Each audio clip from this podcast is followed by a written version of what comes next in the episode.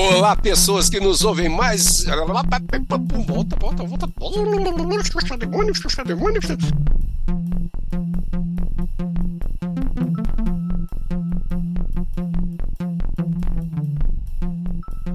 Olá, pessoas que nos ouvem. Não sei se é de dia, se é de tarde, se é de noite, mas estamos aqui para mais uma edição do Fricção Científica. E hoje eu tenho aqui ao meu lado meus dois companheirinhos de sempre, Joá Opa! e Drius. Eba! E hoje nós vamos falar da segunda, da segunda temporada de A Fundação, que eu não sei se vocês entenderam o trocadilho de tiozão, mas agora não tá tão afundada quanto a gente achava que tava. Pelo menos na minha opinião. A minha opinião, como diz o Gaveta. E vamos lá, gente, como é que vocês estão? Tudo bem? Tudo jóia? Quanto tempo a gente não se vê? Vocês estão bem? Tudo certinho aqui. Bom demais. Tirando a saudade, né, Cláudio? Só tudo sob Oh, controle, gente, né, A filho? saudade é uma coisa linda. Saudade, palavra triste, quando se perde o grande amor. Bom, não é o caso, ninguém aqui perdeu um grande amor, aliás, pelo contrário, eu estou em busca de um grande amor. Se as nossas ouvintes queridas que estão nos ouvindo quiserem um idoso nerd e seminovo com pequenos problemas de saúde, mas nada muito sério que um martelinho de ouro não resolve, estou aqui às ordens, podemos combinar alguma coisa interessante. Bom, gente, é bom estar aqui com vocês e a gente veio falar de Fundação, né? Essa série, essa segunda temporada de uma série inspirada, mais pirada que inspirada, na, nos livros do Isaac Asimov e, de uma série maravilhosa que inspirou muitos filmes, muitas séries, muitos livros, né? A, a série que deu origem, como a gente falou no outro podcast, né? Que a gente analisou episódio a episódio a primeira temporada, uma série, e também a gente tem um vídeo sobre a série Fundação lá na, na época do Dr. Canalha, né, do, das Masterclasses do Dr. Canalha, uma, uma série que inspirou ideias como o Império Galáctico e outras eh, concepções, mas acho que a mais fascinante das ideias, que é justamente da psicohistória, muitas vezes fica relegada ao segundo plano, às vezes é mencionada de alguma forma em alguns filmes e alguns, né, alguns programas, mas é, pela primeira vez está sendo desenvolvida, pelo menos que eu me lembre, né, alguma ideia semelhante a ela, desenvolvida numa série. E a gente tem aí Fundação na segunda temporada. Parece que a Apple gostou da ideia e os fãs, apesar de divididos no início, estão começando a se manifestar positivamente em torno da série. Então estamos aqui para conversar sobre a segunda temporada. Eu não posso deixar de, além de cumprimentar meus colegas, perguntar, fazer a clássica pergunta: o que que vocês acharam da série? Quem gostaria de conversar? Conversar. Então vamos lá. Eu, eu achei que ficaram, ficou parecendo que o- a galera mexendo na lata de lixo do Asimov, sabe? Para for atrás de ideias que ele não usou no livro para preencher os buracos. Eles estão contando história que o Asimov não contou, porra. É verdade. É, mas eu achei que melhorou, achei que melhorou. E, assim, pelas histórias que o Asimov não contou, eu achei legal. Teve uns momentos que eu até me empolguei, assim, com a série. Sim, sim, sim, sim, sim, é verdade. E você, Drius? Eu tenho esse ranço, né, cara? Eu, eu, eu, eu, eu já, já falei né, quando a gente estava discutindo a primeira temporada. Eu gosto muito da Fundação, eu gosto muito da ideia, eu gosto muito dos livros, os que eu li, né, que foram só os três primeiros. E não ver nada daquilo, ou quase nada daquilo na série, me deixou profundamente decepcionado. Então eu tenho, eu sou um cara rancoroso, né, bicho? Eu guardo mágoa, né? Adoro. Então, eu tenho, eu tenho essa mágoa lá desde o princípio, cara, né? E, e persistiu. Porém, eu vou concordar com o que o Joá falou, com o que você comentou aí, né? Que melhorou assustadoramente. Ou seja, eu não estive à beira de morrer de tédio em nenhum episódio, nem de raiva. Né? Eu achei que tem relações interessantes, a história contada ficou legal. Eu acho que tem uns momentos assim que eu, eu vou comentar depois. Eu acho que tem um, um, um furo imperdoável, assim, mas a gente comenta ele especificamente mais para frente, porque já vai perto do final, né, Cláudio? Não, é não, verdade. é o Não, Devas- vamos dar uma de Augusto. Não, é, é o Devas que gosta de contar o final na primeiro comentário. Ele no fode todas as lives que ele pega e, e outro final aí vai, porra, que nós vamos comentar o quê, cacete? Ele passa por cima de tudo. O Augusto sempre Então, quebra assim, a pauta. Ai, ai. Então, eu- vamos comentar mais para frente, né? Mas eu, eu, eu, eu, eu ti- tive uma, eu não vou dizer que eu gostei, né? Mas eu tive uma impressão muito melhor, né? Aqui em casa, eu já comentei que a galera desistiu da série, então eu fui assistir sozinho mesmo. nos primeiros episódios estava difícil. Eu assisti o primeiro e o segundo, o Joá sabe, e fiquei marretando, viajei de férias e os cambal, e na, na volta voltei, assisti e foi legal, foi legal. Uhum. É, cara, eu, eu, tive uma impressão semelhante de vocês, tanto é que eu liguei o foda-se, né? Assim, eu falei assim, olha, eu não vou preocupar com o Isaac Asimov, ele, ele já teve a cota dele de alegria nessa vida, eu vou ser feliz. Então, o que eu andei fazendo foi justamente isso. Eu liguei o foda-se, vou assistir essa série e vê-la como alguma coisa que pode ser interessante. E aí eu comecei a relaxar. Tem uns negócios que me incomodam ainda, tem umas coisinhas, a gente vai, vai falando ao longo do tempo aqui, mas, é, inclusive, o, o Ariseldon é outro personagem, assim, ele não é o Ariseldon dos livros. E aí, uma coisa que eu recomendo, Deus, se você puder ler o Prelúdio da Fundação e o segundo, que, o livro que vem logo depois, que eu não me lembro, que conta o que, conta a vida do Ariseldon de verdade, né? Conta do, da chegada dele é, na, na, na, na, capital do Império até, eu nunca lembro os nomes, é Trantor, né?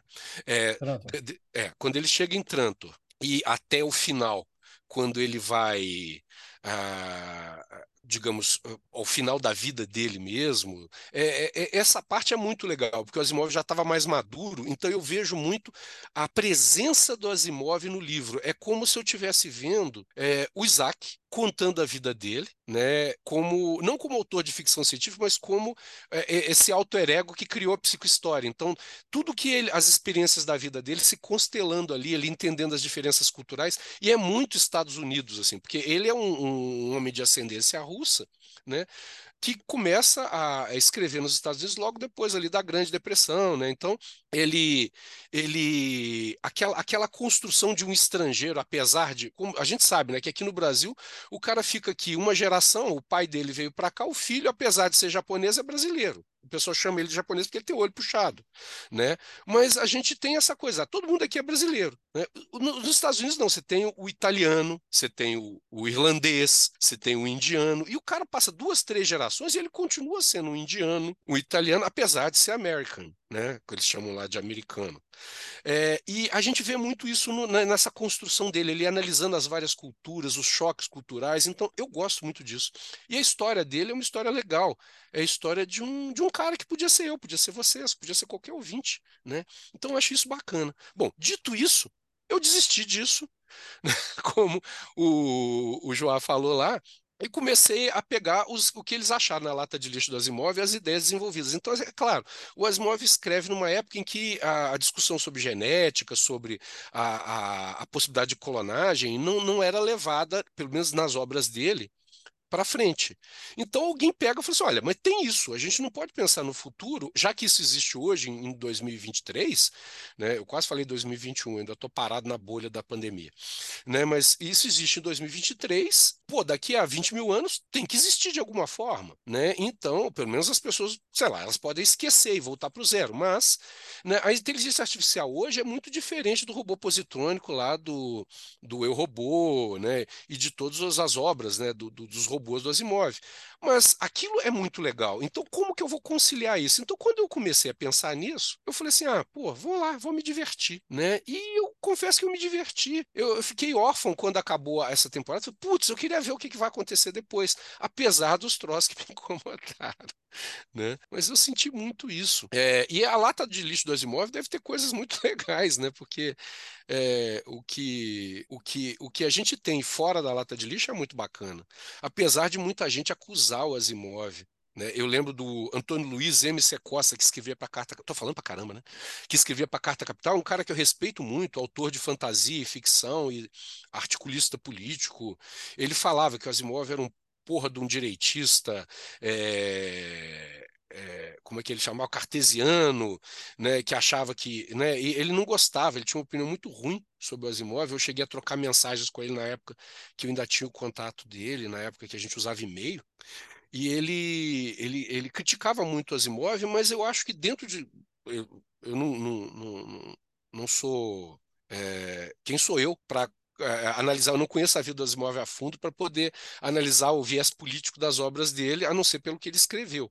Mas, independentemente disso, a, a ideia da psicohistória, a ideia de que os, os, seres humanos se comportam coletivamente de um jeito diferente é, do que se comportam individualmente, isso é óbvio, né? A gente tem materiais sobre isso. O uso que se faz disso, depois de Cambridge Analytica e dessas coisas, é, não, não deixa distante é, o que a gente vê quando se fala de, de axiomatizar isso, né, das fantasias do Asimov. E o próprio Asimov, eu já mencionei isso num outro, num outro vídeo nosso, num áudio, não sei lá, em algum lugar. Tem um, um, um textinho, um, um, editorial que ele faz na Isaac Asimov. Eu nunca sei falar. Isaac Asimov. Isaac Asimov Scientific, Science Fiction Magazine, onde ele fala, chama Psicohistória, onde ele fala disso, de vários artigos que ele foi pesquisar nessas revistas científicas que falam de coisas que lembram a ele a psicohistória. Então, assim, é, isso tudo me estimula muito, né? Mas a gente tem que falar da série em si. Aí eu vou deixar vocês, meus coleguinhas, o que, que vocês gostariam de destacar nesse começo de segunda temporada, já que a gente não vai fazer igual Augusto e pular para o final? Eu vou, eu vou, eu vou pegar um gancho, já que você tava, você citou psicohistória aí várias vezes. Você não achou que aí a própria ideia, a própria essência da psicohistória está é, corrompida na série? Porque eu entendo, né? E, e, e, veja bem, o Harry Seldon ele aparece nos livros e reaparece em momentos futuros como um holograma, uhum. né? E ele, quando ele reaparece, cara, aquilo ali é uma coisa que foi pré-gravada, né? Ele deixou uhum. aquilo gravado em cima das previsões que a psicohistória estava mostrando para ele. Então tem um certo é, um certo teor de determinismo mesmo. A psicohistória funciona. Essa é a palavra que o Antônio Luiz né? falava. É, ele, ele, acusava, além de, dessas coisas que eu falei, de, de, de determinista. Isso, boa palavra. Continua, desculpa. Não, pois é, eu, eu, então eu acho que a, a, aí eu vou concordar com ele, cara. Eu, eu vejo a psicohistória como bem calcada na noção de determinismo, entendeu? E a gente não tá vendo isso na série, né? Hum. Eles já começam com aquele negócio de, de ah, linha temporal alternativa, a correção do não sei o quê. O Harry Seldon já não é uma gravação, ele é uma inteligência artificial que ficou viva numa memória de computador qualquer, né? Hum. E vai, vai desenvolver tudo em cima disso. Isso é uma coisa coisa que me incomodou, cara, porque eu ficava meio fascinado com esse negócio, quando eu li os livros, né? Com esse negócio do determinismo, cara. Fala assim, bicho, tudo que os caras fazem, cara, por mais que eles tentem não fazer o óbvio, né? Não com o conhecimento que eles têm, eles tentam ir para outro lado e volta. E o Harry Seldon aparece de novo e fala assim: aí, tá assim, tá assado, tá não sei o quê. E esse, a essência, entenda a essência, não detalhes, uhum. né? Sim, Por sim, mais sim. que os detalhes mudem, a essência da previsão é, persiste, entendeu? E eu não estou vendo isso na série. Cara, eu acho isso que você falou muito legal, porque eu me lembro aquele debate dos historiadores, né, que é um debate fantástico, que é, são as pessoas que fazem a história, então é Napoleão que faz a história, é Hitler que faz a história, é Getúlio Vargas, eu posso citar nomes, né, é, sei lá, Pedro II, Pedro I, ou é a ambiência que faz a história e essas pessoas é, aparecem ali como, é, digamos, primeiro, é, a gente elege pessoas para representar né, esses movimentos ou como agentes que fazem desenrolar né, o, o resultado de forças que estão ali alinhadas, né? E de alguma forma é, é, o, o, foi o contexto que fez surgir um Einstein. O Einstein poderia não ser o Einstein, poderia ser, sei lá, o, o, ou então podia ser o irmão do Einstein, o Robert Einstein, ao invés de Albert Einstein, que se tornou, sei lá, né?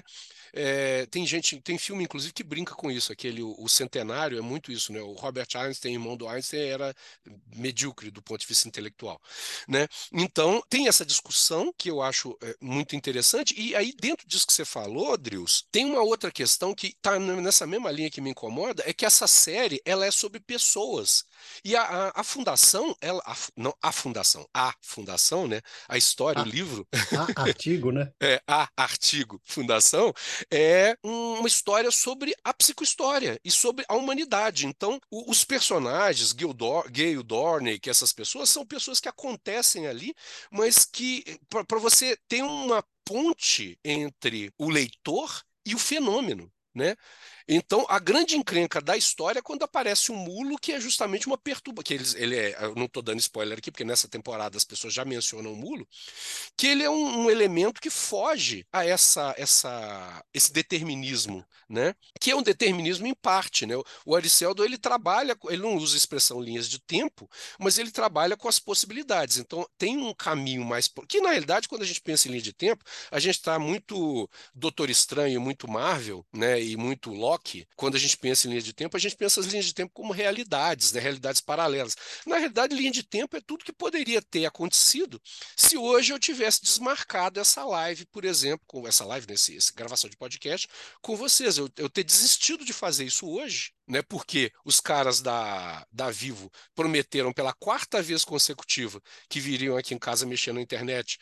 Né? E a gente não gravaria isso hoje. Ainda tem a chance deles chegarem. Eles falaram que até meio-dia, então tem meia hora para eles folga, virem né? é, de folga, ainda para eles aparecerem aqui. Mas se eu tivesse desistido, seria uma linha de tempo. Né? Agora, a gente leva nessas, nessas coisas de cultura pop, tudo ao mesmo tempo, em todo lugar, de todo jeito e do mesmo modo, eu nunca lembro o nome do filme, é, a gente tende a pensar nessas coisas acontecendo paralelamente, mas na verdade não, são escolhas. E é uma escolha estatística, é uma probabilidade. Do mesmo jeito que as pessoas, eu estava conversando mais cedo, parece até eu atrasei para entrar, com um amigo que ele, ele trabalha com sonhos, ele é psicólogo, e ele estava falando de sonhos, sincronicidade, adivinhar resultado de jogos, essas coisas. E eu falava, cara, é, tem um, um, monte de explicações estatísticas. Eu sonho sobre coisas todos os dias. Né? E estatisticamente tem uma chance muito grande de um dia eu sonhar com alguma coisa que tem uma correspondência com o mundo real. O que não quer dizer que meu sonho previu necessariamente aquele fato, mas que estatisticamente, e aí a gente tem toda uma questão biológica de evolução, né? o, o ser humano ele evoluiu para que, às vezes, quando sonha, ele sonhe, antecipe coisas e isso traga soluções. Quando esses sonhos, que são centenas né, é, por mês, né, milhares por ano, né, você acerta, isso às vezes corrige um rumo de, uma, de um caminho. Né? Essa seleção ela é extremamente interessante ao longo da espécie humana, que a gente está falando com grandes números. Do mesmo jeito que eu posso sonhar que o avião caiu e hoje não embarcar no avião e o avião cair mesmo. Aviões caem, não caem com tanta frequência quanto as pessoas sonham que aviões caem. Então, esse, esse dado estatístico, quando a gente pensa na fundação, é muito legal, porque ele encontrou uma forma de axiomatizar. Se eu tenho um volume gigantesco, milhões de pessoas, e eu consigo ver aí, é, do, a partir do que ele chama de grande radiante, né, como que essas, essas variações evoluem numa equação, então eu consigo tentar trabalhar para manter essas possibilidades dentro de um rumo ou mudar, influenciar influenciar uma possibilidade, uma probabilidade maior para caminhar para um lado e despotencializar outra possibilidade. Isso é extremamente interessante. E na série fica em cima de pessoas, né? É a ideia. Aí eu vou, vou é, vai, voltar vai no Antônio. contrário do livro, né? É o contrário do livro. Eu, eu volto no, na crítica do Asimov, só terminando essa, essa frase, Joá, e aí eu acho que é importante você falar, o que eu, eu acho que eu estou intuindo o que, que você vai dizer, é, que é o que o Antônio Luiz falava, que é uma coisa muito americana, né? O herói individual é a gay o que pega e faz, é o Arre que pega e faz. E não é isso, né? O Asimov não falava disso. Desculpa, João, pode voltar lá. Não, não, eu ia falar isso, porque no livro, é, a explicação da psicohistória é exatamente isso. É, a psicohistória não consegue prever o movimento de, de peças individuais, né? De pessoas, Exato. né? Ela só consegue prever movimentos de massa, né? Uhum. E aí vai, vai ao contrário, eles, vão fazer um filme da fundação usando exatamente o, o que a fundação não está trabalhando, né? Uhum, exatamente. E aí, voltando no Drills, a beleza do holograma do Seldon, dele não ser uma inteligência artificial, é que, apesar de não ser, ele falava exatamente o que, que se encaixava ali. Então, olha, provavelmente está acontecendo isso, por isso, por isso, por isso, então vocês precisam fazer isso, isso, isso e isso, e ele não podia contar isso antes, porque senão ia contaminar as pessoas. Então, aquele é o momento de contar, para ir uhum. corrigindo o rumo. Isso é do caralho.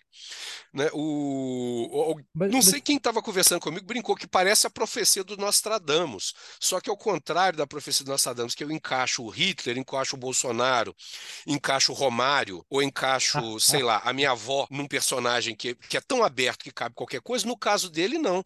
Abria a caixa ali, a profecia, né, digamos assim, encaixava exatamente. Desculpa, João, fala. Então, mas olha só, você é, não acha que é uma atualização possível, assim?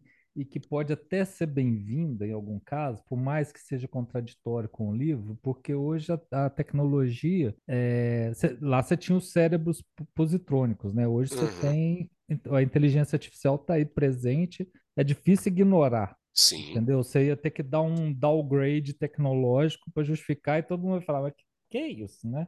É. Porque já, já, já tá assim, é, é ficção científica, é primitivo. É, é tipo o que acontece mudando de, de, de, de, de, de mídia, né? De mídia não, de, de, de, de franquia, Ah, é o que acontece lá no Duna. No Duna tem uma explicação para você ter os mentat, né? Você não Uhum. tem computadores porque teve uma guerra e os computadores, a inteligência artificial foi usada, acabaram com ela e as pessoas são treinadas para ser computador. Tem uma explicação, né? sim. E aí não, no caso da, da fundação tem uma sequência. E o Asimov não falou de motivos pelos quais né, a, o cérebro positrônico funcionava de uma forma diferente da inteligência artificial. Que é isso, né? A inteligência artificial que a gente tem funciona de uma lógica completamente diferente da lógica proposta por ele no cérebro positrônico. É, sim. E eu não lembro também no livro dele explicar como é que o, o cofre sabia o momento exato. Ah, pois é. Mas é, é- aí deixa eu fazer dois, dois comentários. Vamos lá, vamos lá, vamos lá, vamos lá. Tô gostando, Um é, tô o, gostando. um, é, um é o seguinte: a, quando eu, eu li o livro, né, e depois eu fui ver, fui estudar a teoria do caos e sistemas complexos e essas coisas, eu voltei na fundação, porque na minha cabeça a psicohistória era o estudo de um sistema complexo, talvez o mais Uhum. complexo, que é a história, né? Sim. Uhum. E eles tinham um, um- um- um dispositivo qualquer com capacidade de cálculo suficiente para fazer evoluir e determinar as possibilidades daquele sistema com o tempo, né? Uhum. É, isso é que me fascinou muito. O, o- o Asimov, eu estou enganado ou ele era matemático? Ele era Ele era químico, matemático. é engenheiro Ele químico. era químico. É engenheiro químico. Pois é, porque essencialmente ali o que me fascinava muito na psicohistória é que a psicohistória era matemática, cara, era estatística, É. né? É, Estatística é, O, gran- é- é o grande radiante lembra muito a máquina do. aqueles primeiros computadores, como o do jogo de imitação, sabe? Desculpa, Uhum. pode Sim.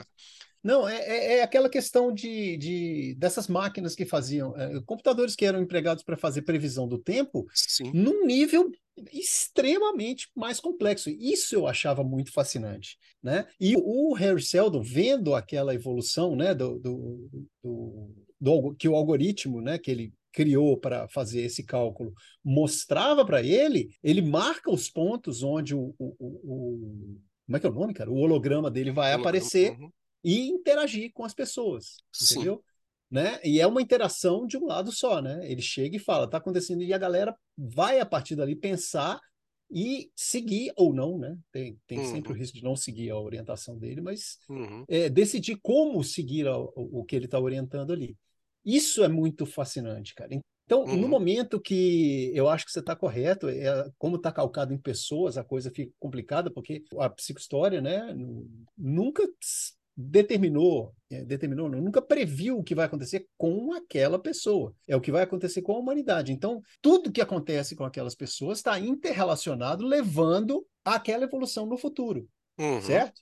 Uhum. Então, isso, isso eu estou sentindo um pouco de falta, entendeu? Toda hora que eles pegam e mostram a divergência nas linhas do tempo, né? O que que a, funda o que que a fundação, o que que a, a, o algoritmo da psicohistória previu e para onde que a história está indo, né?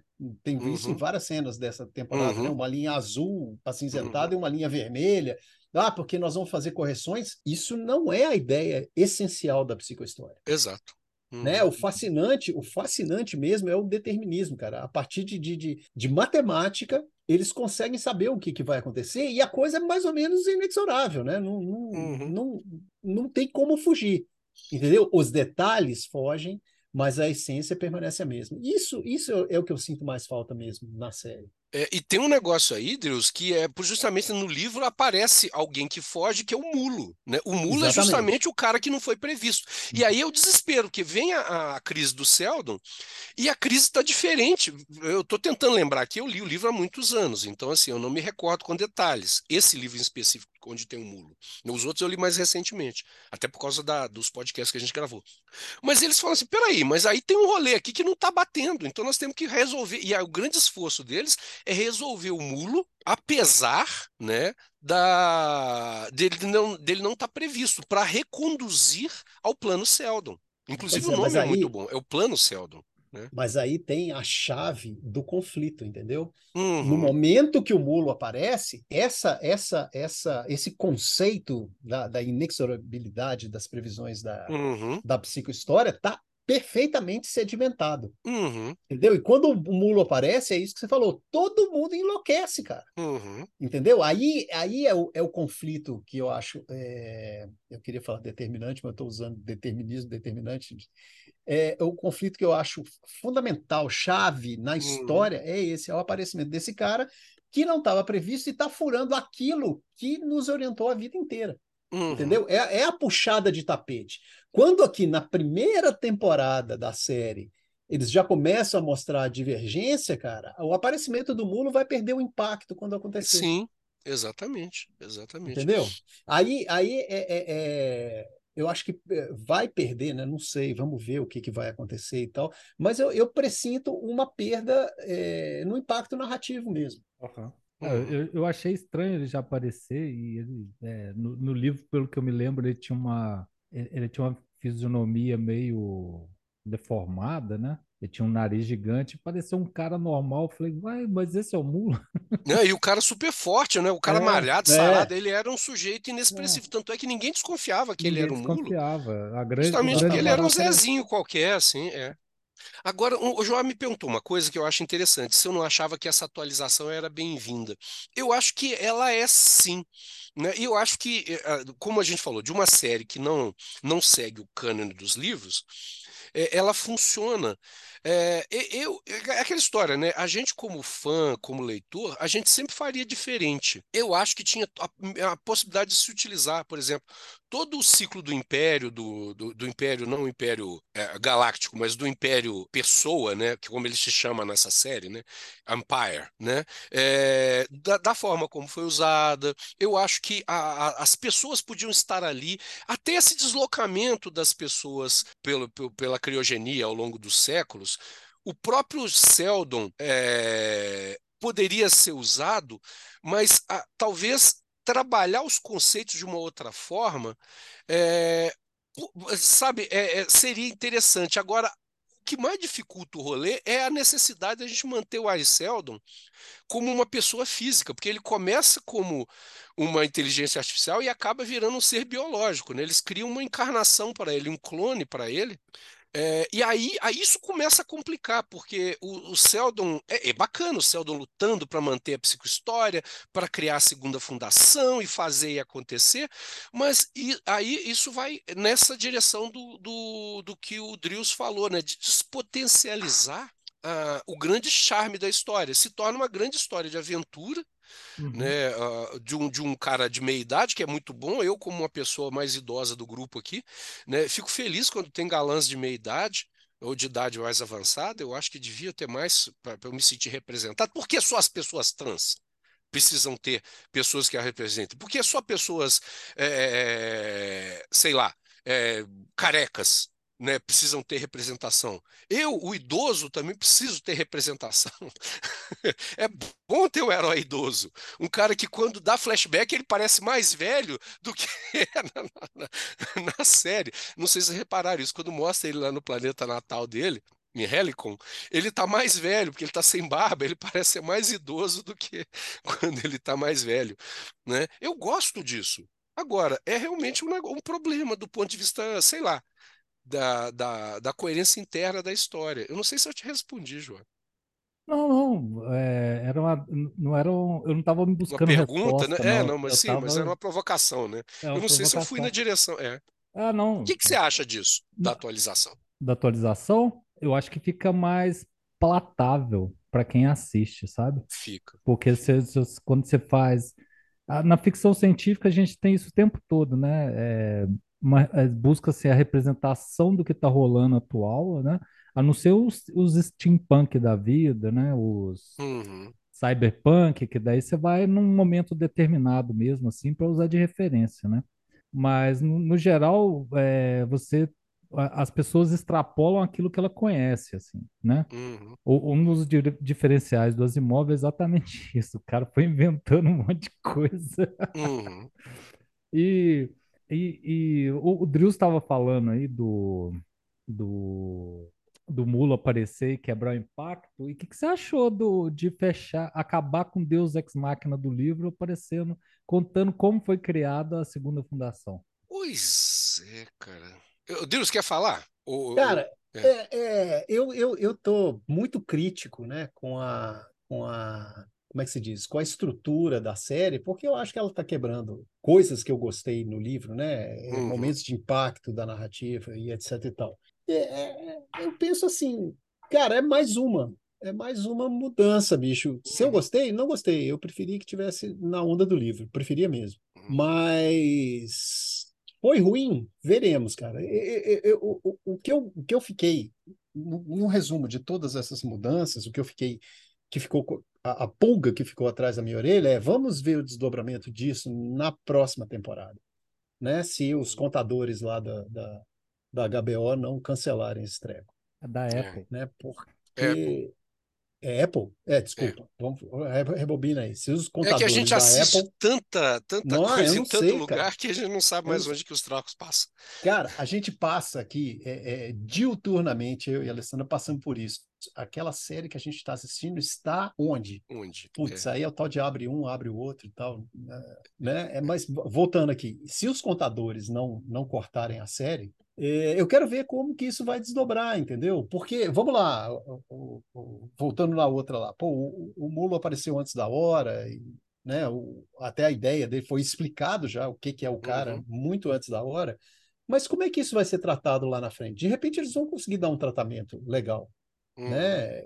Eu tenho, tenho os, os podcasts anteriores lá que eu só fiz rant, né, cara? Só rantcast. Eu não gostei mesmo. Eu, eu xinguei tudo e tal. E essa temporada, como eu disse antes, eu assisti sem sofrer. Eu não Uhum. sofri para assistir, eu não morri de tédio, eu não fiquei puto. Entendeu? Eu fiquei assim, pô, isso não, não era agora, né? Pô, o Harry Seldon reencarnando, cara, não, não entrou na minha cabeça. É. Eu acho que, como você falou, é, banaliza um pouco a coisa, né? É. É, E é uma forma de é valorizar isso. o salário do, do, do ator, né? Porque ele é o ator mais, mais, mais, mais famoso do rolê. É Então, o mais conhecido, né, do porra, tô pagando, ele tem que aparecer. Não dá. É tipo o Homem de Ferro sem máscara o tempo todo.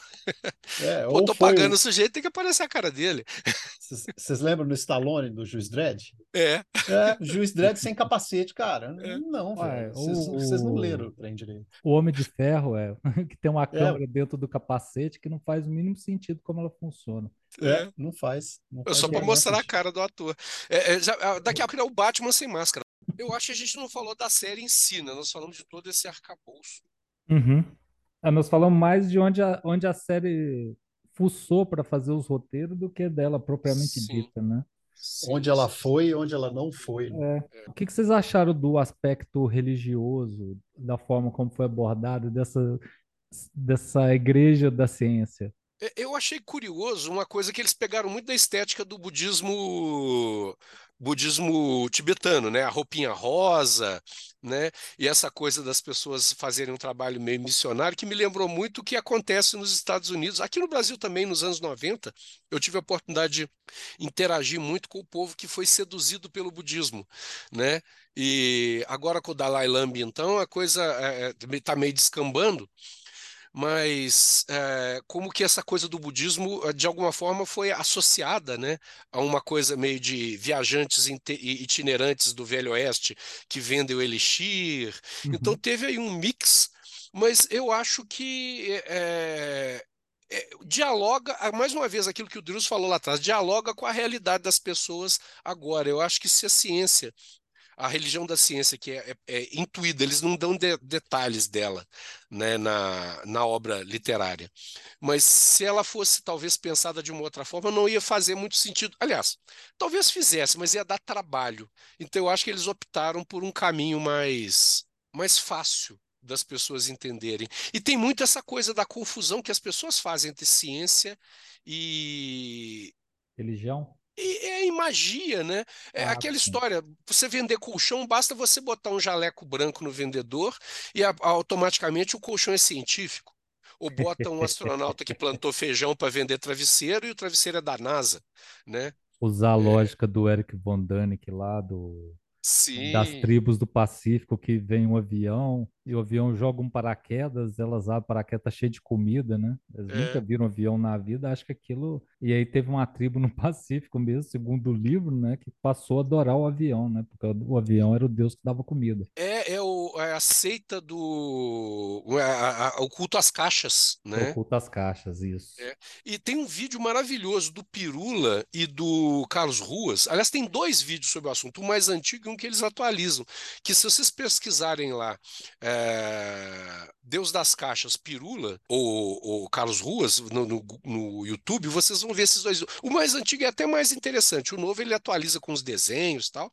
Mas é muito interessante a história, porque é justamente isso. As pessoas. real- então tinha o nome de um de um dos caras, tem uma ilha que, inclusive, surge a, a, a, a religião, tem, tinha um Messias, que era o cara que disse que ia voltar. Ah, Né? sim, é É, e- e- isso é muito legal, cara, porque é como que a gente cria essas religiões, né?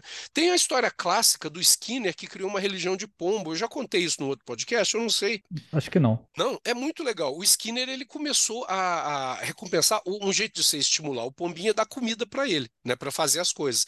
E aquelas coisas de comportamento, condicionamento operante. Então você tem o reflexo, o reflexo condicionado, né, tradicional lá do Pavlov, que você toca o sininho, o cachorro saliva, aquelas coisas. E você tem o reflexo, o condicionamento operante, onde você condiciona uma ação a partir de um reforço positivo, que é dar alguma coisa que apraz né? E o reforço Uhum. negativo, que é tirar alguma coisa que incomoda. Então, não é punição, é você tirar. Então, tá dando um choque no indivíduo, você para de dar choque. Quando para de dar choque, essa pessoa tende a repetir aquele comportamento.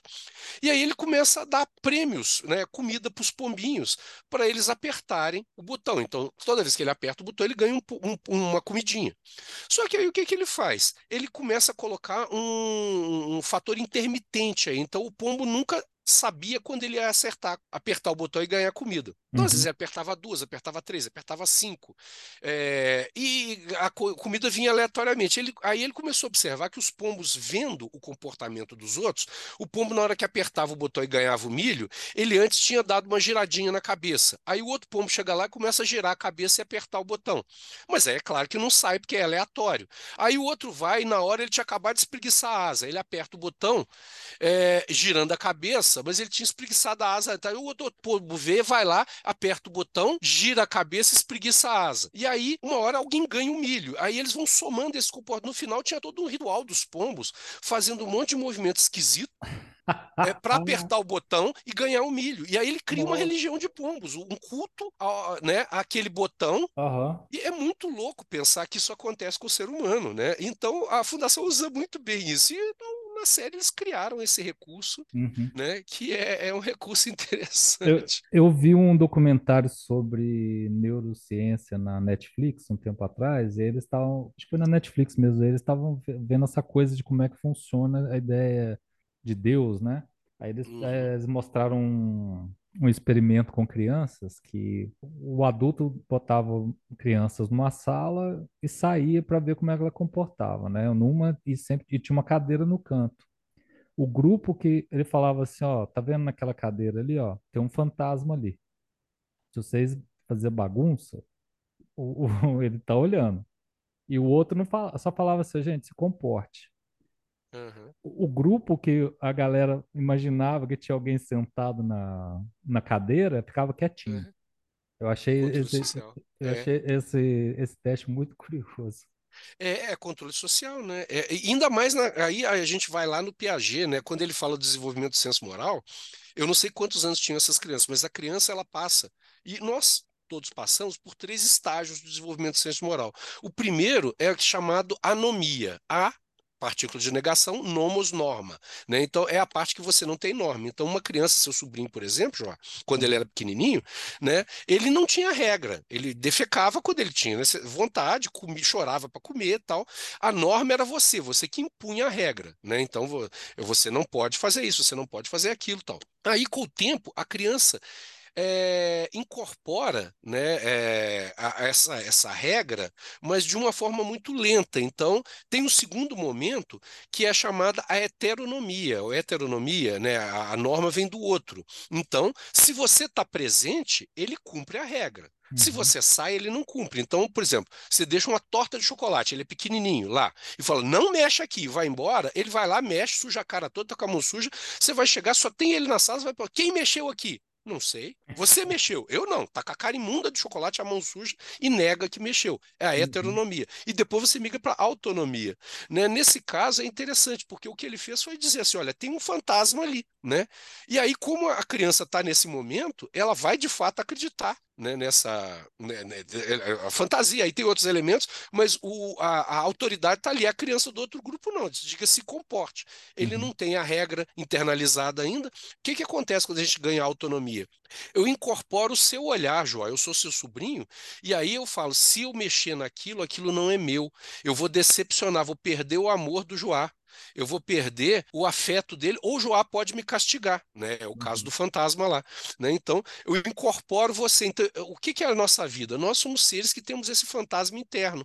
O que, que a religião faz? Ela transporta isso para um outro plano. Então, não é a minha mãe, a minha educação que me faz agir direito. Por isso que eu discordo é, de uma forma muito intensa das pessoas que acham que a pessoa tem que ser religiosa para agir corretamente. Não.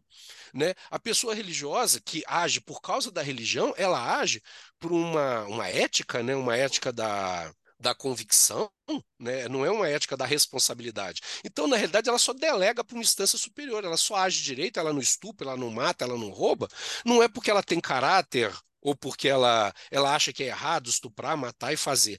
Ela age desse jeito porque tem alguém que vai castigar ela se fizer. Isso é péssimo. Medo, né? Medo, Uhum. é. E é o que a religião faz muitas vezes. É, é, é, não sempre, né? Claro que tem pessoas que existem num outro plano, tem uma relação diferente com a religião, mas, grosso modo, muita gente age assim. E eu acho que a Fundação sabe explorar, a Fundação da história, né?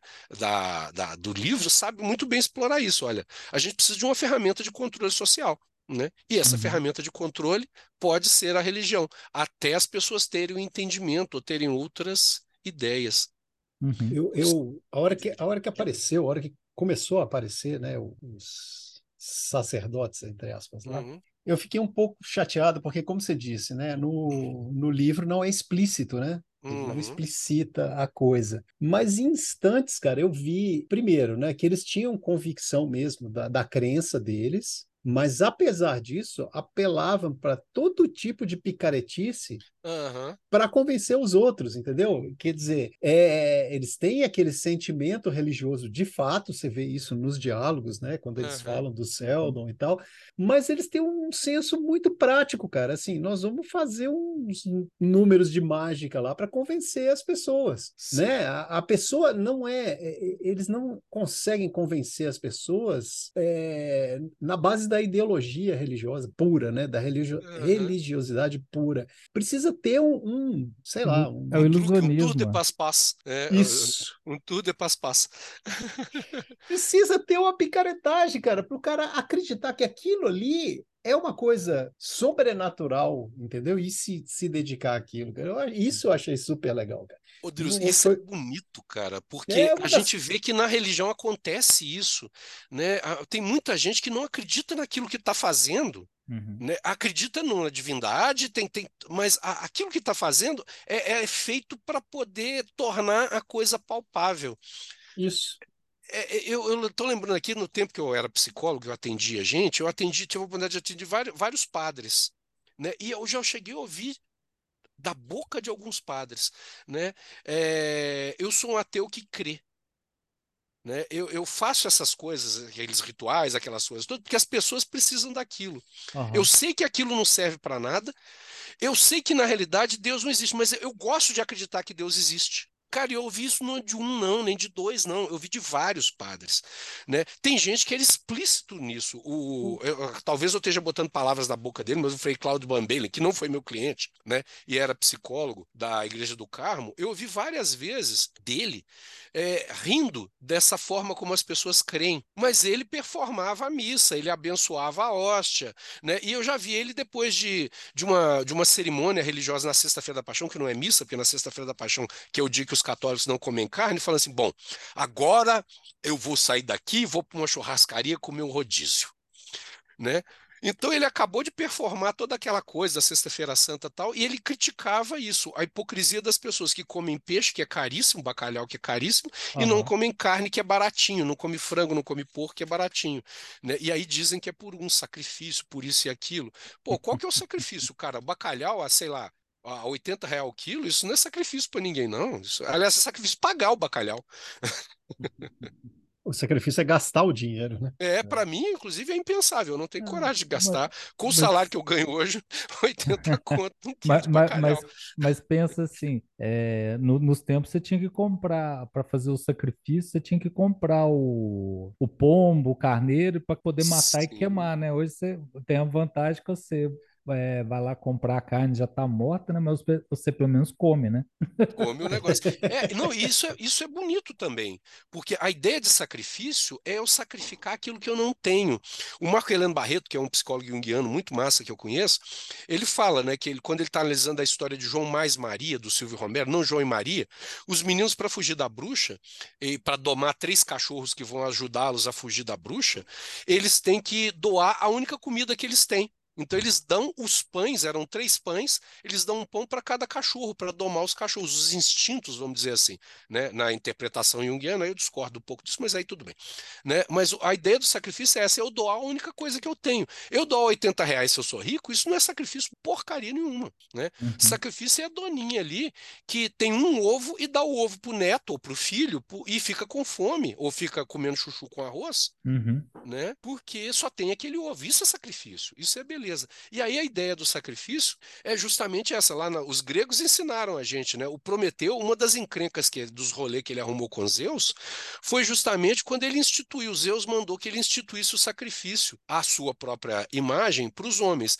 E aí Prometeu enrolou Zeus, né? Ele pegou, é, é, enrolou na na, a, a, parte, a, a, a, carne boa é, em, na, no couro e deu para os homens, a parte boa do boi, e pegou a gordura e embalou os ossos, as entranhas, aqueles troços que não servia para nada, e, e, deu aquela, aquela peça bonita, gorda, e aí ele queimou aquilo, e Zeus engoliu. Depois é que ele descobriu que ele tinha ensinado os homens, e os gregos faziam isso. Eles queimavam a parte menos nobre do boi para Zeus e comiam a parte boa do touro né? Então, isso é uma história curiosa. E aí foi uma das birras. Não foi só por causa do negócio do fogo que Zeus ficou puto com Prometeus, porque Prometeus já tinha um histórico de sacanear as coisas. Ele, como um titã, né, ele tinha lá suas, suas diferenças com os deuses. E eu acho esses exemplos mitológicos e, e, e antropológicos muito interessantes. Nossa, eu fugi pra caramba do assunto, né? Foi mal. Ah, todo mundo. Mas eu, eu, deixa eu puxar um pouquinho para a série. No, na, na, última temporada a gente ficou muito, a gente gostou muito do Império, né? Uhum. Da, da, do, do que rolava lá era mais interessante do, do que o resto, né? Porque você vê o dia, o, o amanhecer, o dia, né? E a, Uhum. a- o pôr do sol, não é que é o nome dele? O Dusk? Dawn, é... Crepúsculo? Dusk, é. Crepúsculo, crepúsculo. Crepúsculo, Dawn, é, isso. Dusk. E aí, cara, é...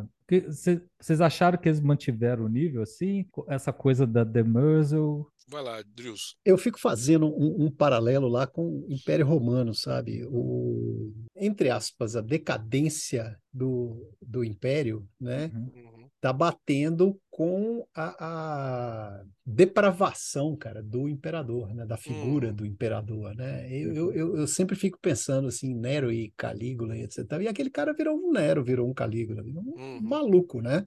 Ele tem na cabeça dele o que, que ele precisa fazer, o que, que ele quer fazer, o, o, o, o resultado ao qual ele quer chegar, mas, por outro lado, ele, ele não tem limite, cara. Ele quer passar por cima de tudo. E o cara é de uma arrogância impressionante, né? E, e aí tem toda, né, vai se revelar toda a manipulação que a Demeso está fazendo desde o princípio, né? E como que a coisa começa a não dar muito certo e como ela ela sai e dá um jeito de, de, de, de consertar a coisa, né? Quando ela Uhum. abandona o imperador lá na, na- Nossa, como é que é o nome do planeta, bicho? Fugiu aqui. Lá no, no planeta da Fundação e volta para a. Terra, ela já sabe o que ela vai. Lá em Terminus. Ela já sabe o que ela vai fazer, ela já sabe o que, que vai Aham. acontecer ali. E aí, bicho, é, isso eu achei muito legal, né? Que ela mostrou para nós quem manda Sim. Né? O, o, o- a figura toda da autoridade do império é fake, cara. A- que- O que Hum. mantém a autoridade é ela. Uhum. É fantástico isso, cara. Eu achei E- fantástico. Eu gostei muito, mas e, e, assim, é, dentro dessa coisa, é onde eu queria chegar mesmo com a pergunta, assim. porque a- você, você pensar nas leis da robótica, né? Tem a cena lá do, do, do, do Cleo primeiro, né? Que ele encontra ela, apaixona pela Demerzel lá, né? E, e ele só libera ela quando ele consegue reprogramar ela, né? Tirar as três Uhum. leis da robótica e inserir sua própria, suas próprias leis da robótica dentro dela, né? Uhum. Que, tanto que ele só consegue isso velho, que ele manda gente universo, pro, pra galáxia inteira para conseguir conseguir descobrir, né? Porque a- ela até deixa bem claro que ela é original da Terra, né? E Uhum. no, no, no, univer- no- nesse universo do Asimov, na Fundação, ninguém sabe mais onde é a Terra, né? Uhum. É, Eu, le- eu Se lembro que quando eu perdeu, né? li, eu achava até que Terminus era a Terra. Ficava Uhum. com essa Sim. impressão. Que na série nem vai dar, porque ela já explodiu e também nunca fica. Ninguém fica- não, não dá essa pulga atrás da orelha, né? Uhum. E, e eu fiquei achando engraçado assim, ele- o Cleo reprograma ela e ao mesmo tempo ele é, aprisionando ela de novo, né? Porque ela tem que servir ao mesmo tempo que ela reprograma ao seu bel prazer ou da programação, né? Que é legal ela falar isso, ela deixa isso claro, né? Eu não sei se o que eu estou fazendo é porque eu quero ou se é para ou se é uma programação, né? Sim. que eu acho, eu, eu gosto muito dessas perguntas, assim, eu acho que caiu bem demais. E ela programa, ela programa os, os imperadores, né, para agir como ela quer, né? Dá para dizer isso, que os clones são Uhum. programáveis, né? E aí ficou, é, ficou engraçado, assim, que faz esse paralelo com a, com a própria psicohistória, né? De consegue prever massa e não consegue prever o indivíduo, que um dos, Uhum. alguns dos indivíduos, a gente vê isso durante a série, né? Alguns dos indivíduos saem fora, né? Ela, Uhum. ela não consegue, ela nunca tem controle total, né? Porque é aquela coisa, mesmo sendo clone, ele nunca Uhum. vai ser a mesma pessoa, né? Sim. Cara, eu acho essa, essa, essa coisa da Demerzel muito interessante e ao mesmo tempo eu fico com medo. Que medo não, porque eu já, já, já desencanei, né? Mas eu, eu não sei para onde ela vai levar. Porque, bom, voltando lá, a, a decadência do Império que o Deus falou é muito legal. Me lembra aquele, aquele historiador britânico, é, se eu não me engano é John Dalberg Acton, acho que é isso, que falava, é, a frase não é exatamente essa, mas depois eu posso procurar aqui, é, o poder é, corrompe, né? O poder absoluto corrompe absolutamente. Então, geralmente, os homens poderosos são homens maus, né? Porque o próprio poder corrompe. E a gente observa isso, como é que o, o, o Aurora geralmente é muito melhor e mais ingênuo, né? Do que o dia. E o dusk, a, a, o entardecer, apesar de muitas vezes amargo, ele carrega o peso daquelas decisões, das coisas que ele fez. E a gente tem que observar que nesse, nessa temporada já se passaram cento e tantos anos, então já teve vários dias e eles, é, a manipulação genética está com problema já há muito tempo. Então, não só eles, eles têm as mudanças que a gente já discutiu nas outras temporadas, na, nas outros vídeos sobre as outras temporadas, que são as mudanças que cada experiência, apesar de ser mantida mais ou menos parecida, dá a cada um. Então, tinha aquele que pintava, que era poeta, que fazia isso, mas a gente tem as próprias variações genéticas dentro desse padrão, que eles não são mais gêmeos idênticos, né? Então, eles têm que ficar treinando os movimentos para fazer igual, né? E esse, essa diferença está manifesta ali, né? E ao mesmo tempo tem a história de cada um, né? Como que cada um carrega esse peso, essa marca, essa dor, né? Num momento, de um momento para o outro. Bom, dito isso, tem a Demerzel, que na, na história clássica é uma evolução de um robô que está presente nas histórias do, do Asimov há muito tempo, que é o Daniel Olivai. Oliway, eu não sei como é que pronuncia, Danel, né?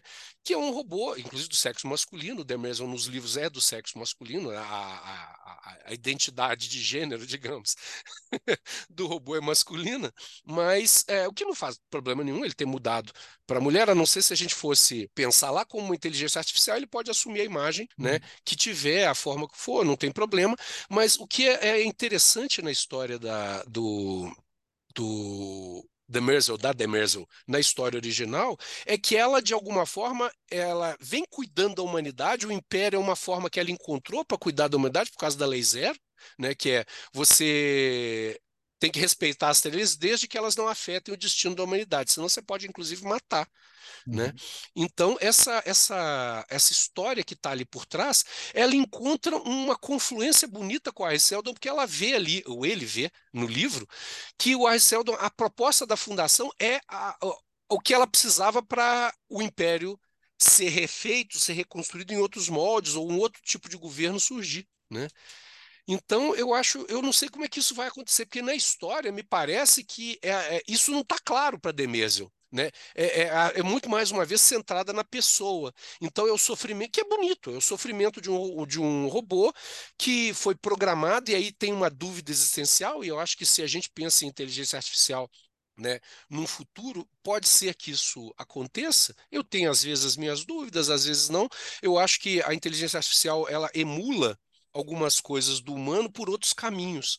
Né? Eu não sei se esses caminhos vão convergir. É o que em biologia, sei lá, se o Almir, meu, meu amigo que vai trabalhar com a gente depois na, no podcast sobre é, The Expense, talvez possa me corrigir, mas é evolução convergente, né? Então, morcego voa, pterodáctilo voava e, e, passarinho voa, só que eles voam de formas diferentes, né? São evoluções convergentes, não são descendentes do mesmo uhum. ancestral voador. Né? Então, pode ser que a gente pense que a inteligência artificial vai evoluir de uma forma análoga à nossa, mas por métodos diferentes. Aquela discussão que eu falei lá atrás da, da possibilidade, no outro podcast, do amor entre máquinas e humanos. Será que uma máquina pode se apaixonar por um ser humano se eu é, programá-la para ela emular o comportamento de cuidado, e aí, por ela emular pelas três leis da robótica, vamos pensar no Asimov, ela tem que me manter feliz. Então, uma máquina que foi programada para me manter feliz, ao perceber que eu gosto dela, porque ela tem estética feminina, vamos pensar assim, supondo que eu seja um homem hétero cis, né?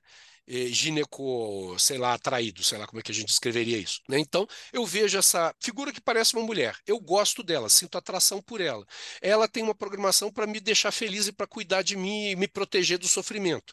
Uhum. Então, ela começa a emular comportamentos de afeto em relação a mim e eu acabo me casando ou me apaixonando por ela. Ela vai fluindo comigo e está ali comigo. Né? Então, Será que isso é amor? Uhum. Né? O que diferencia isso do amor de uma garota, de uma mulher, de um homem, sei lá, que se apaixona por outra pessoa? Né? A gente não sabe.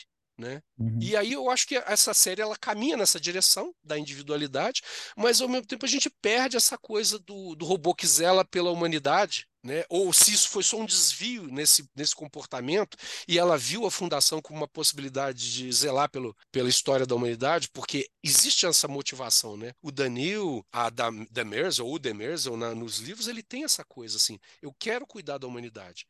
E aí eu concordo demais com o Drill, que a gente está vendo ali a decadência, cada vez mais o império se afundando, não pelo império em si só, pela grandeza dele, o tamanho dele, que não consegue se manter, mas também pela incapacidade das pessoas gerirem. Uhum. Né? E a gente pode ver, inclusive, a queda do capitalismo. Eu sou sempre a pessoa de esquerda. Toca, bota no fundo na hora da edição, né? A internacional.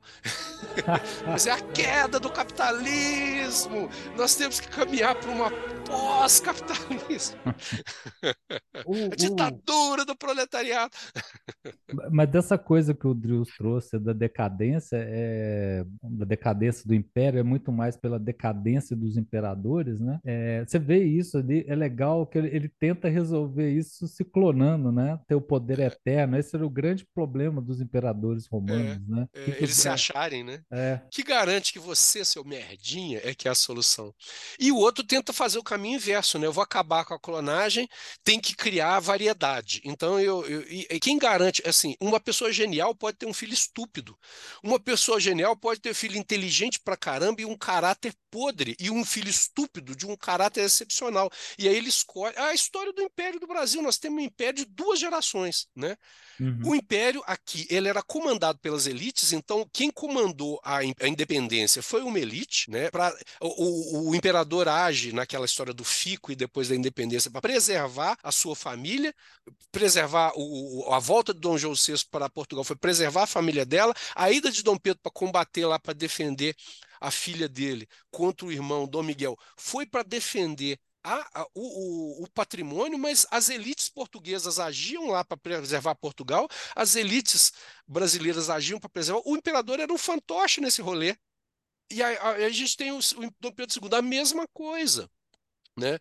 Todo o atrito dele com o Barão de Mauá, lá, o Visconde de Mauá, lá da, da, da modernização do Brasil, não aconteceu porque ele favorece e desfavorece. Porque tem forças agindo por trás, a coisa toda, a gente pinta Princesa Isabel, Dom Pedro II como os bonzinhos. Na realidade, eles eram peões na mão do, do povo e eles não tinham, eles tinham lá os interesses, eram racistas pra caralho.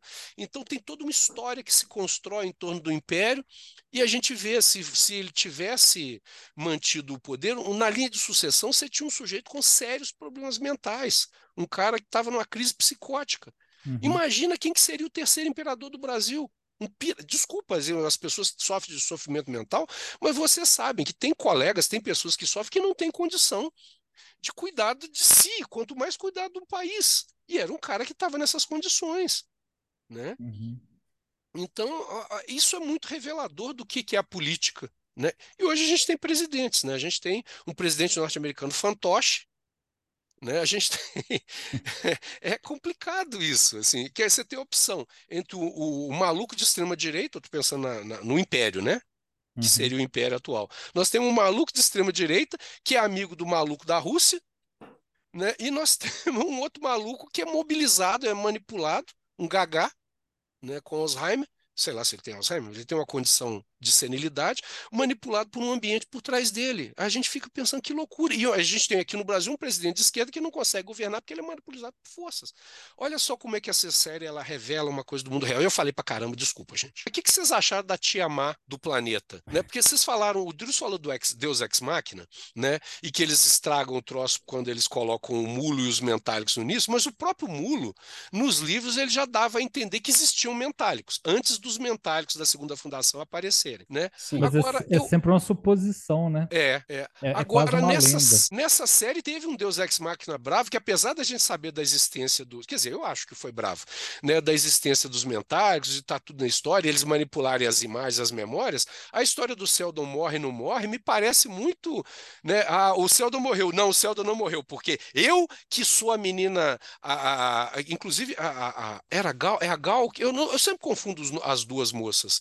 A Gal é a que morre ou a Gal é a que fica viva? A Gal que fica viva. A Gal que fica viva. É. A Gal, ela assim, completamente des- des- desparafusada em várias coisas, mas naquele momento ela teve um insight e ela criou todo um exercício de mente para proteger e projetar a imagem do Ari Seldon no cara que estava ali afogando e salvar a vida do Ari. É, Então, Lá no assim- começo, no começo do papo eu falei, né, do- do- dos furos que eu achei inaceitáveis. Aham. E, e- esse é um deles, cara. Pois é, cara. Vamos falar Esse é dos um furos deles, então, esse- Deus. Fala dos furos. Esse, esse foi complicado na minha cabeça, cara, porque não é, não é a pessoa, né? Quer dizer, ela, ela era uma pessoa muito, muito racional, né? Muito ligada na matemática, na ciência, etc e tal, mas naquele momento ela não estava assim, Não. Né? Ela tinha sido lá manipulada pe- pelos, os, não fugiu o nome deles ali, Os mas pe- é pela tia Má lá, A né? tia Má, a tia Má do, Pela a tia tia Má do planeta. E, cara, é,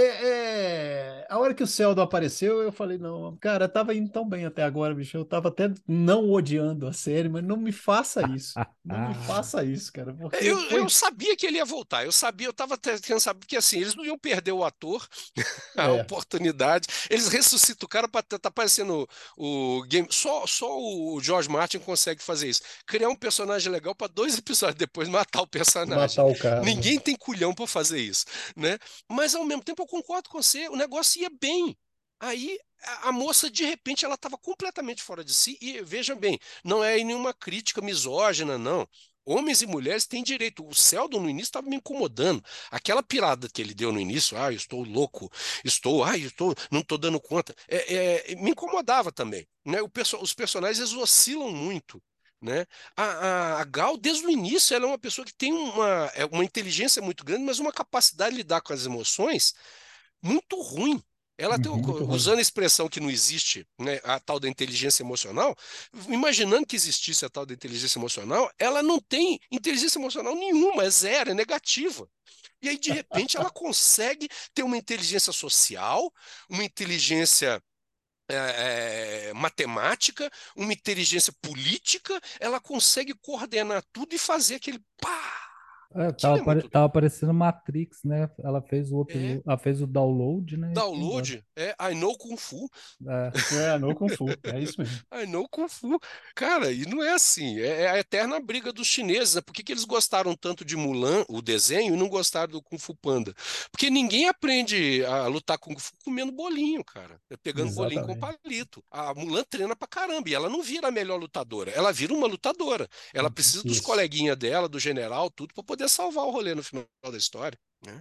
Ela não É. vira o mestre do Kung Fu. E aí, eu, eu, posso puxar o outro furo? Por favor, por favor, Esse, esse, esse para mim, é, é- tá, o, o Deus Ex Machina aí, eu até, né, engulo, mas, velho, a luta do general com o Império, tá, lá na nave em órbita Ah, é de outro, Ah. outro, outro. tudo pegando fogo, tudo explodindo e os caras lutando, certo? Certo. uhum. Ok, até aí tudo Durante bem. a série, durante a série toda, o pessoal usa aquele equipamento de camuflagem, Uhum. né? Eles se camuflam de outra pessoa para poder se é, circular, né? O, o, o- dia lá, o dia não, Ah. o, ai, como é que é o nome do, do menino? O É Dom? o, o O Don, é. Aurora. Ele, ele com, com a, com a pretendente lá do, do Império, né? Eles se camuflam e para poderem se encontrar e tal, não sei o quê. Então, várias vezes aparece esse aparelho que camufla as pessoas, né? E o que ele faz é colocar outra imagem que as outras pessoas veem, Uhum. certo? Sim. Uhum. Os dois estão lutando, tal, não sei o quê. Aí põe lá na câmara, é, na, no airlock, né? Uhum. Uhum. na câmara de descompressão, né? De, de- abre, joga o, o cara para fora e a hora que ele sai, ele é o Império, né? O general ficou, certo? Uhum. Uhum. Ah, como é que você fez isso? Ah, eu coloquei o aparelho nele na hora que a gente estava brigando e tal. Beleza, cara. Eu, eu, eu, inclusive, voltei e assisti a luta várias vezes para ver qual seria a possibilidade disso acontecer. Mas tem uma falha gritante, cara. O Império sai com a roupa do general e o general fica com a roupa do Império. Que hora que eles trocaram de roupa, meu Pois amigo? é. Aquilo é hilário. Porque o mesmo. aparelho camuflava, inclusive, a roupa. Por que, que Exato, fizeram isso, cara? Isso é erro de continuidade, né? Nem de roteiro. É- Não, não é nem erro de continuidade, é erro de conceito, cara. É, de erro conceito, é, é, cara. é. Era só não trocar a roupa do cara, bicho. Ali, Isso foi ali feito intencionalmente e não bate com o resto. É. eu acho que É. foi proposital. Foi- É, é uma é, solu é uma solução visual para É. para manter a troca, entendeu? Porque já que não foi feito, eu fiquei assistindo igual o Drills também para ver. O único momento que você vê alguma coisa é que tem uma hora que aparece o comandante e faz um barulho estranho que não tem nada a ver. Eu fiquei assim, ele, ali ele acionou, Uhum. sabe? É a única coisa que você tem nesse ponto, sabe? Uhum. E depois já aconteceu. Eu fiquei tentando achar onde foi a troca, e não dá para ver. Uhum. É, eu acho que é isso mesmo, assim, e, e- e- independentemente da gente não saber o momento da troca, o desenlace é legal, mas não precisa, ah, eu acho que é- precisa forçar. Tem certas coisas que não precisam ser forçadas, né? Uhum. É, o, o lance da roupa, cara, é, é incoerente com tudo que eles mostraram desse equipamento na série toda, cara. É. né? E mostraram várias vezes. Ele é mostrado É, várias desde o vezes. início lá, daquele Desde o cara que, aliás, é um personagem fantástico, né? O Han Solo lá, eu esqueço o nome dos personagens, o, o Barão do Comércio lá, o Robert É, Mueller. Genial, cara. Robert Nossa, Robert Maul. o cara é sensacional, bicho. Cara, que Então, personagem do caramba, cara. Bons momentos dessa temporada estão nas mãos dele, cara. Sim. É. Né? Um, um, um, um- um momento que é, bastante exagerado, mas quando a menina tá para ser sacrificada e executada, né? Desculpa. Uhum. Tá para ser executada e ele chega com a nave, cara, aquilo é sensacional, cara. Eles É. encontraram uma maneira criativa de colocar uma cena de ação no negócio, sabe? Não é forçado, é Sim. muito divertido, ficou muito legal, cara. E né? não é um É- Deus Ex Machina, porque a, a gente já sabia que a nave tinha essas possibilidades, a gente sabia que ele estava, desde o início, ele estava, tem aquela discussão com o Arceldo dizendo que ele ia trabalhar em paralelo, Uhum. né? Exato, Então tem exato. Tudo conta. é- é- não é a história do detetive que de repente o cara saca um negócio do bolso que nunca ninguém sabia, né? Exatamente. Ah, mas eu tenho essa caixa aqui. é, De onde que, né? De onde que essa caixa veio? A solução é construída, né, cara? É, ela é construída. história, e quando é. ela aparece, você fala, ah, então era isso. Né? Você Uhum. junta todos os pontos no momento que o cara aparece É. lá, pronto, cara. Que é a história Foi- da tia Má lá, né? A, a, a gente sabia de todos aqueles fenômenos que a Gal usou para salvar o Harry. Só não bate com ela, porque é, é- é- é você querer que, a menos que te desse entender em algum momento que ela estava fingindo ser destrambelhada desde a série anterior, porque É. lembremos que tudo isso está dando errado porque ela não seguiu o que o namorado dela disse lá atrás. Exato. Senão teria tudo dado certo. Ela que destrambelhou lá atrás, pirou na batatinha e resolveu entrar na briga com o Sheldon e aí tudo aconteceu, né? Que é o fator humano, mais uma vez. Eu acho até que bate com a coisa da fundação, né? As pessoas às vezes agem e criam desdobramentos, né? Mas, mas É. era tão fácil de resolver com uma cena e poucas linhas de diálogo. Pois é, de A roteiro, Telebond né, falava, ó, eu tô, eu, eu tô entrando no seu cérebro aqui e tô, seja, tô, tô desativando todas as coisas, ponto, sabe? É, Quando- as aspirações que você tinha, agora você é uma pessoa centrada. Zoim. Isso, isso. Seria uma solução, cara. É, Né? é, exatamente. Porque ficou É o muito- algoritmo. Ah, Ah! sabe? Agora, a Tia Má, cara, eu tinha muita preguiça daquela criatura. Cara, que personagem. A, a atriz é muito boa porque ela faz a gente odiar ela. Cara, que personagem chata do inferno. Pô, mas que vontade de dar uma surra naquele povo que andava em volta dela, pegar todo mundo, botar de bunda pra cima, pegar uma tábua, fazer, sabe, uma raquete e bater na bunda de todo mundo. Cara, que preguiça daquele povo. É, eu, eu voto com o relator. O- É, o- é o núcleo mais chato do rolê. E, e pior que acaba com o mais legal, que é o menininho bonitinho, o menininho É. joinha, que se fode na história. Exatamente. O... Mas essa coisa do, do ator ser bom se odiar, ou pra você ter ideia, o, Lip, o Lipace, a Lipace, sei é lá, muito bom, né? que faz o Brother Day, cara, eu fiquei, eu É. fiquei torcendo muito pra aquele bichão matar ele, cara, nessa temporada. Ah, foi. Nossa, foi mesmo, nossa, foi aquele mesmo, foi momento, mesmo. Eu cara. falei, arranca é, a cabeça, eu já tava assim, arranca a cabeça, arranca a cabeça. Vai, titio, vai, titio, pega, pega, pega, pega, pega. O cara, o cara, o cara sabe ser nojento. Ele Pelo sabe, ele é muito bom, cara. cara Ele é repulsivo, né, cara? Eu fico imaginando Repulsivo, cara. que, que, que a- o sofrimento da Demésio, se ela, se ela tinha emulava sentimento, transar com aquele pulha. Que merda, cara. Cara. Que cara Não, nojento.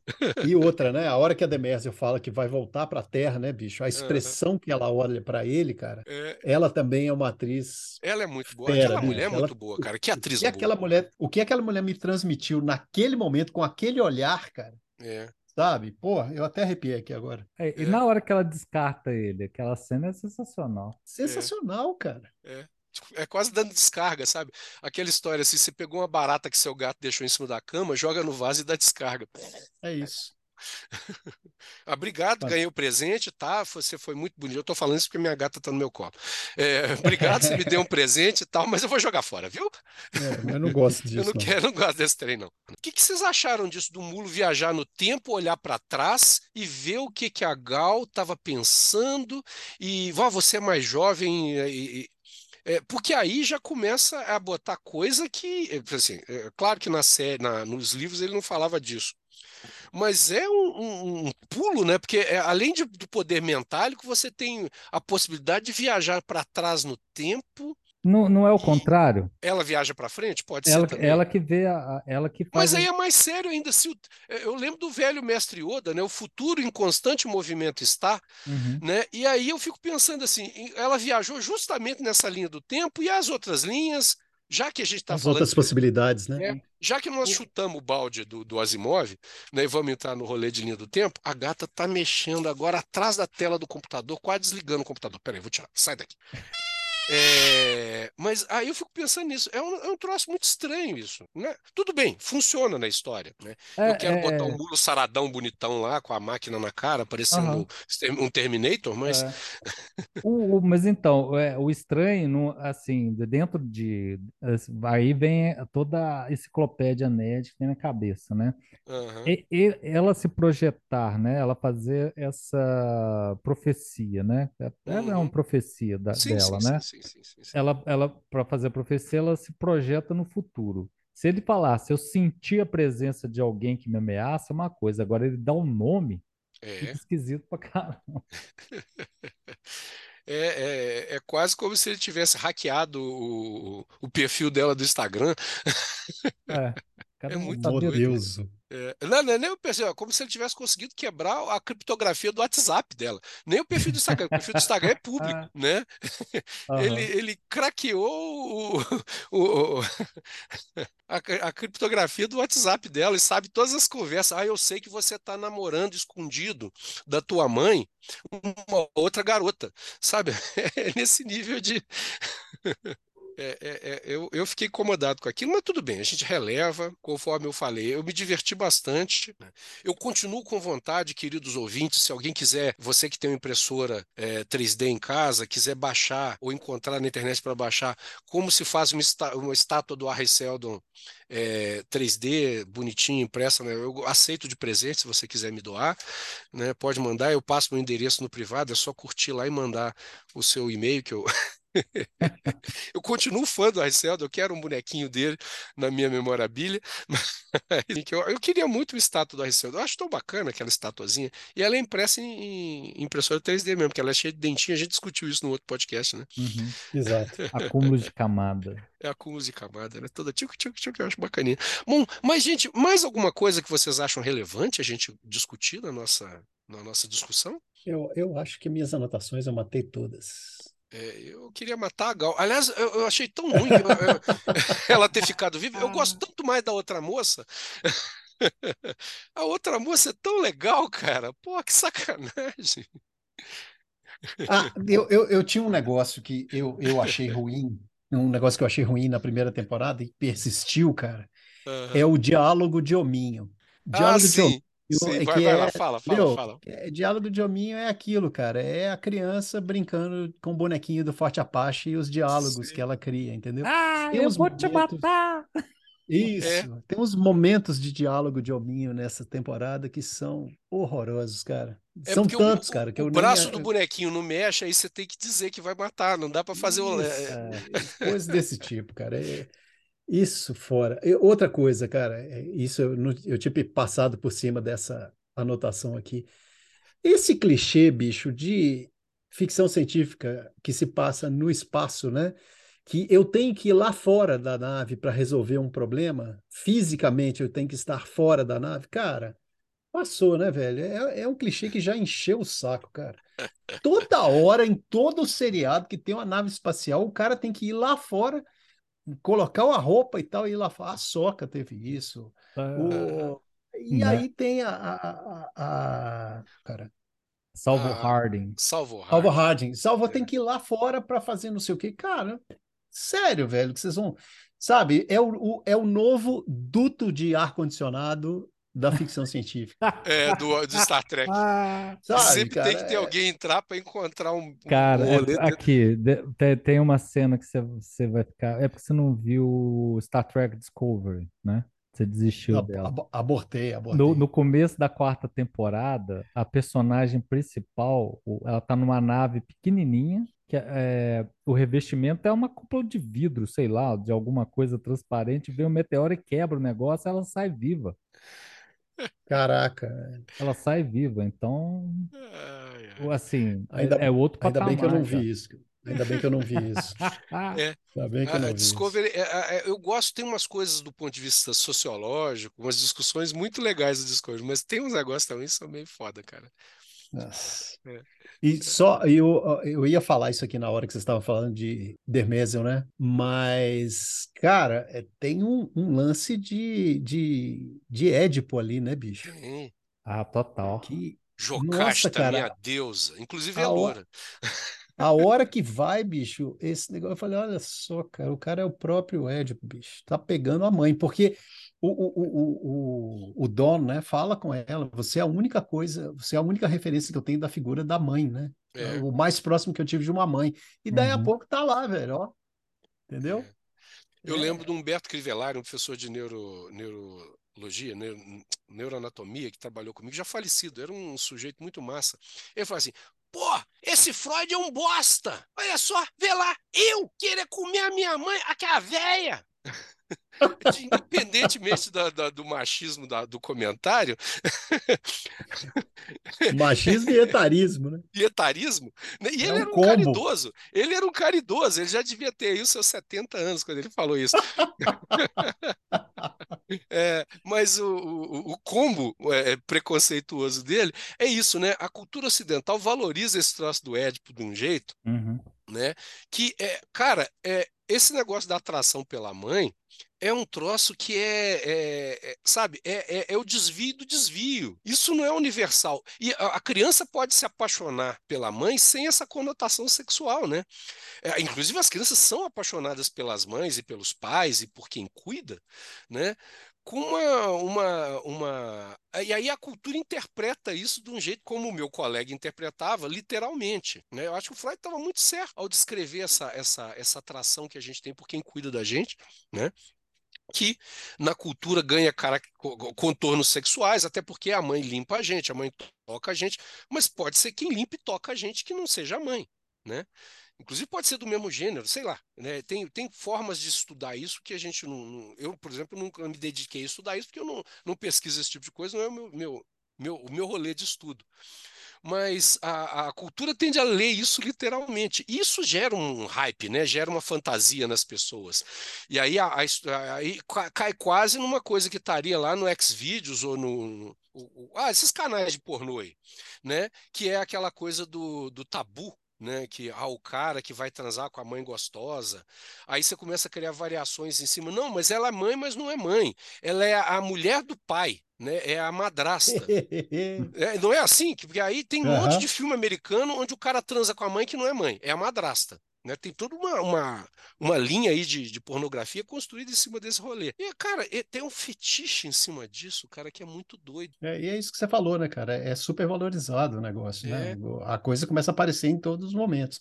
É. Visto a série, né, cara? Ali É, e aí que é isso, é quer isso, cara. estressar, é a depravação. O, o, o que é mais depravação do que ana- aniquilar um país inteiro? Não, mas pro cara se depravar de verdade, ele tem que comer a mãe. Ah, mas ele não tem Exatamente. mãe. Não, mas é, a mãe roubou. Mas é a mãe. É, Né? Então, mas assim, é a mãe. É, então E- até faz Uhum. a gente associar com Nero, né, que supostamente, né, ele abriu a barriga da própria mãe. Minha mãe contava isso pra mim. É, você tem que honrar sua mãe, porque o Nero abriu a barriga da mãe dele para ver de onde ele tinha vindo.